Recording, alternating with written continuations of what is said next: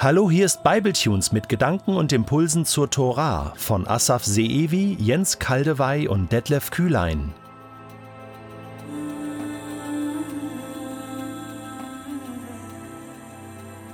Während der jüdische Alltag für einen praktizierenden Juden durch zahlreiche Gebote geregelt wird, gibt es kein Gebot, das das Aussehen einer Synagoge festlegt.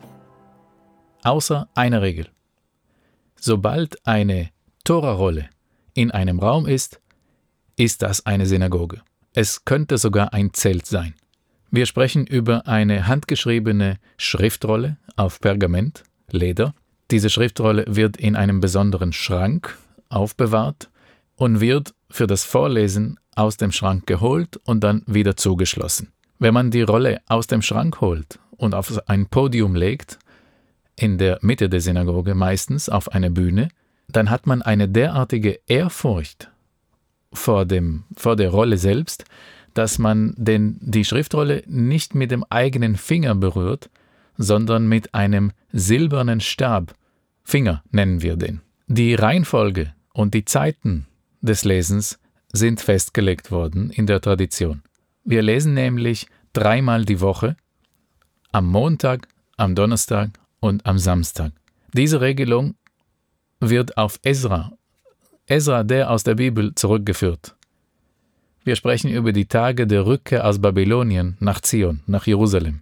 Ezra, der das Volk anführte, wollte es vor einer weiteren Zerstörung, wie es nur einige Jahrzehnte zuvor der Fall war, schützen. Er wollte, dass das jüdische Reich oder das jüdische Leben im Land nicht nochmal untergeht, wie das Ende des Königreiches Juda gewesen ist. Für ihn war der Weg zu diesem Schutz das Befolgen der Tora. Deswegen gewann sie noch mehr an Bedeutung. Ezra sagte, es sollten keine drei Tage vergehen, ohne dass ein Jude aus der Tora liest. Samstag, das macht Sinn. Da haben Leute Zeit, sie gehen sowieso zur Synagoge und können sich damit beschäftigen. Warum montags und donnerstags? Das hat praktische Gründe. An diesen Tagen gab es im Land Israel einen Markt in den Städten. Und da man für den jüdischen Gottesdienst zehn Männer braucht, ist es ein Vorteil, wenn gerade in der Stadt Menschen sind. Ezra brachte auch die babylonische Tradition mit, im Jahreskreis zu lesen. Parascha nennen wir das. Ein Abschnitt aus der Torah, der für die jeweilige Kalenderwoche festgelegt ist. Insgesamt gibt es 53 solche Parashot in der Mehrzahl. Angefangen wird es nach dem jüdischen Neujahr, irgendwann im September. Es ist ein extra Fest, Simchat Torah, Torahfreude, und der Kreis schließt sich dann an diesem Tag nach einem Jahr wieder. Bis heute steht im Kalender oder online immer die Wochenparascha, der Wochenabschnitt mit dem ersten Wort vom ersten Vers, nachdem der Abschnitt benannt wird. Warum wird diese so intensive und immerwährende Praxis befolgt? Lass uns mal zurück in die Tage kehren nach dem Tod des Mose. Dabei sagt Gott dem neuen Einführer Israels, Josua, ich lese vor, Josua 1 ab Vers 7, Halte dich mutig und entschlossen an die gesamte Torah, das dir mein Diener Mose gegeben hat.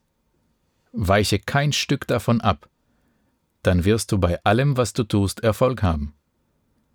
Sag dir die Gebote immer wieder auf, denke Tag und Nacht über sie nach, damit du dein Leben ganz nach ihnen ausrichtest. Dann wird dir alles gelingen, was du dir vornimmst.